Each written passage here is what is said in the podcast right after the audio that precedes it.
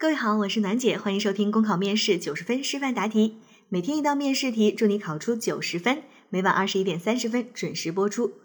今天的题目是：为了丰富群众的文化生活，镇政府决定组织一次群众文艺汇演活动，需要村民积极参与。如果由你组织，你如何做好动员工作？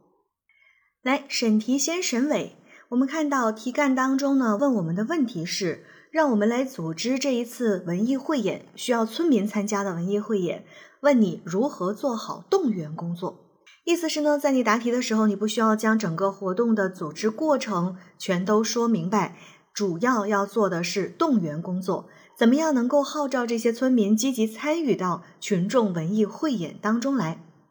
我们一些特别喜欢纠结题型的同学，看到这个问题就又开始纠结了，说那这到底是一道计划组织的题，还是一道人际沟通的题呢？感觉动员主要采用的是人际沟通，可是他又让我组织文艺汇演活动，我该怎么说呢？其实，当你发现你在纠结题型的时候，那么就说明这一道题有可能考察的是你的综合能力，就是我们现在考察的题型啊，越来越趋向于融合。从二零一八年开始，我们发现啊，在考场上面有一样东西发生了变化，就是考官手里的评分表。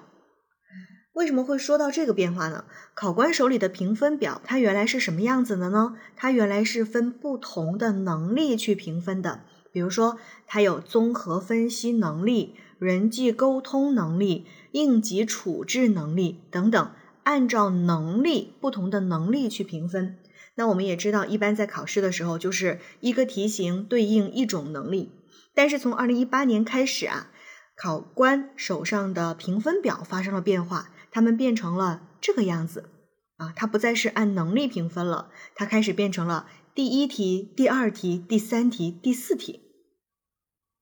这个变化就说明了什么？说明了在原来的考试当中。题和能力之间的对应关系相对是比较清楚且单一的，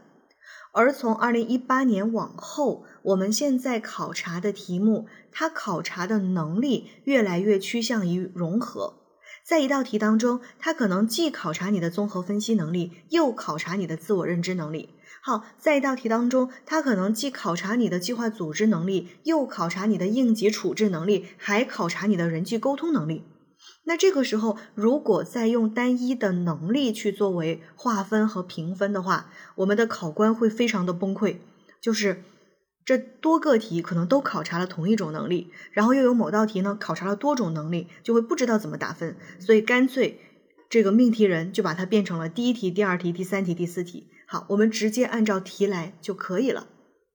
那所以呢，大家不要太纠结于过于细致的题型。在你的眼中，所有的面试题只要分为两部分就好了，一部分是问你怎么看，一部分是问你怎么干。啊，怎么看的就是综合分析题，当然它其中有可能会融合进自我认知的能力，比如说要求你结合自身的经历，但是它仍然是属于考察重点考察你的综合分析的能力。另外一个就是问你怎么干、怎么做、怎么处理这样的题。它就是解决你在工作当中有可能遇到的实际问题，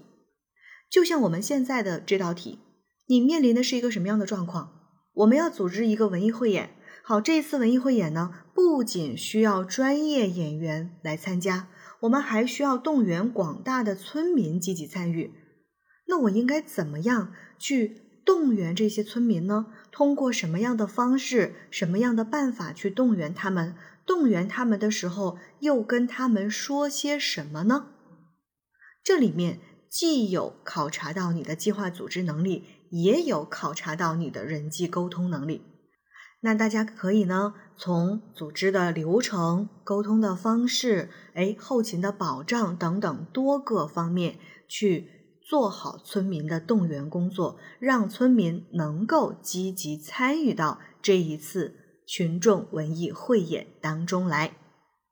那到这儿呢，我们的同学们可能又开始面临一个小小的问题，就是在具体操作环节的问题。说，那这个动员工作，如果只是动员的话，是不是我能答的东西就非常少呢？就在大喇叭里面喊一下就好了？那在这儿呢，暖姐给大家提示一个小小的方法，就是这样子的题目，它需要你做的事情看起来很小，那我们怎么办呢？很小很具体的事情，我们就要把它再去进行细分。这一次我们需要做的工作呢是动员工作，那动员工作是不是可以分为不同的群体呢？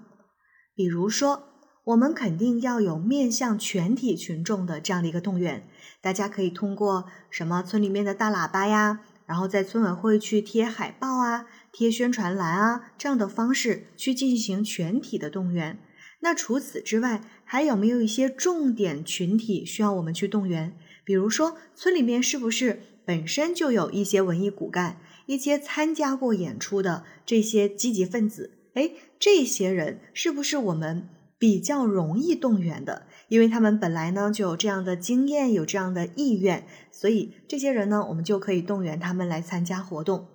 好，除了他们之外，我们还有一句话啊，叫做“高手在民间”。有没有可能还有一些隐藏的高手，他们活跃在田间地头，但是呢，却很少出现在舞台上？哎，这样的隐藏在民间的高手，可不可以作为我们动员的一个重点的人群呢？当你再把你动员的人群进行具体细分的话，这道题呢你就不会没话说了。好，考生现在开始答题。组织群众文艺汇演活动，一来可以加深村民之间互动沟通、融洽的氛围；二来可以拉近民众与我们的距离，方便我们深入群众了解问题，便于以后工作的开展，还可以挖掘民间更多的文艺人才。有句话说得好，高手在民间。那我也会以此为契机，认真准备，灵活沟通，努力调动村民的参与积极性。首先，联系各村支书，包括各村的大学生村官，说明镇政府即将组织文艺汇演活动，丰富群众文化生活，请大家建言献策。尤其是请有组织和参与过类似活动经验的同事，和我一起组成活动策划组。还要请大家推荐本村的文艺骨干、艺术人才，平时有文艺方面特长和爱好的村民，一一做好记录，为下一步做好动员工作做准备。其次，分重点、分步骤的开展动员工作。第一，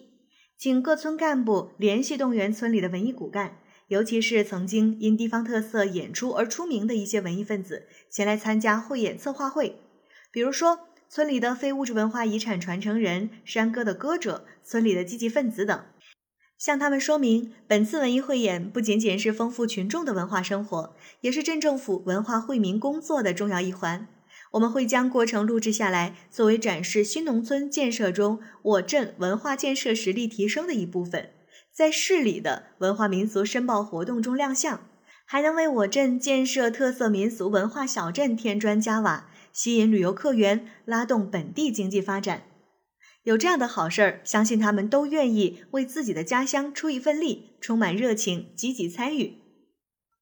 第二，我会要求各村在村委会、村广场张贴本次演出的宣传海报和演员招募消息，还可以通过村里的大喇叭告知所有村民，欢迎他们前来报名。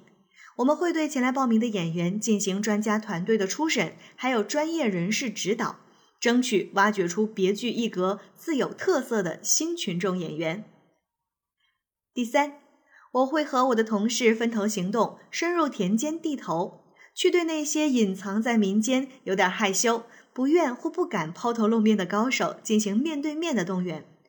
我们会告诉大家，这一次入选的民俗活动呢，不仅有申报成为非物质文化遗产的机会，还将有更多的展示平台，能够在镇上、县里甚至更大的平台演出。而且呀，这一次的演出会有全程的网络直播，说不定还有机会成为网红，增加他们参与演出的勇气和动力。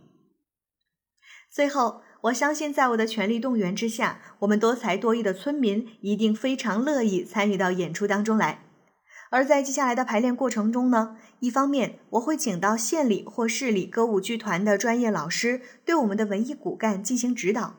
另一方面，我们策划组也会联系各村做好后勤保障工作，让演员们得到良好的休息，经常对演员的辛苦排练表示感谢和慰问，鼓励他们在这一次演出当中争取一鸣惊人。考生答题结束。好了，今天的内容就分享到这儿，我是楠姐，明天见。